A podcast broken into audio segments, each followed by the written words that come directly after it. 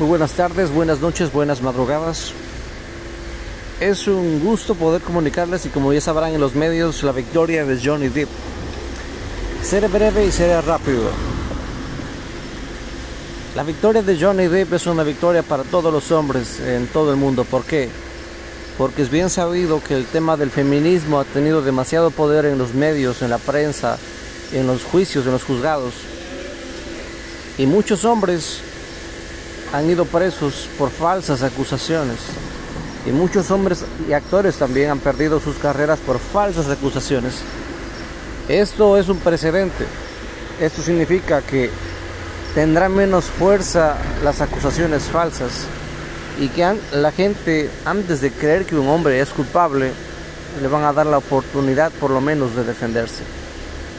Es una victoria para todos los hombres para que no se nos acuse falsamente, porque hay muchas mujeres que, que hacen eso, que si uno les rechaza, te amenazan de, denunciarte por acoso. Entonces les compartí la, la noticia de, la victoria de Johnny Depp. Es bueno que ese hombre recupere su, victoria. Es mejor evitar ser hater de, de Amber. Siempre habrá gente tóxica, gente negativa, mujeres que abusen de su poder pero no debemos invertir tiempo en cosas así. Porque siempre habrá ese tipo de gente. Mejor es invertir el tiempo en cosas útiles y productivas. Bendiciones, éxitos, chao chao.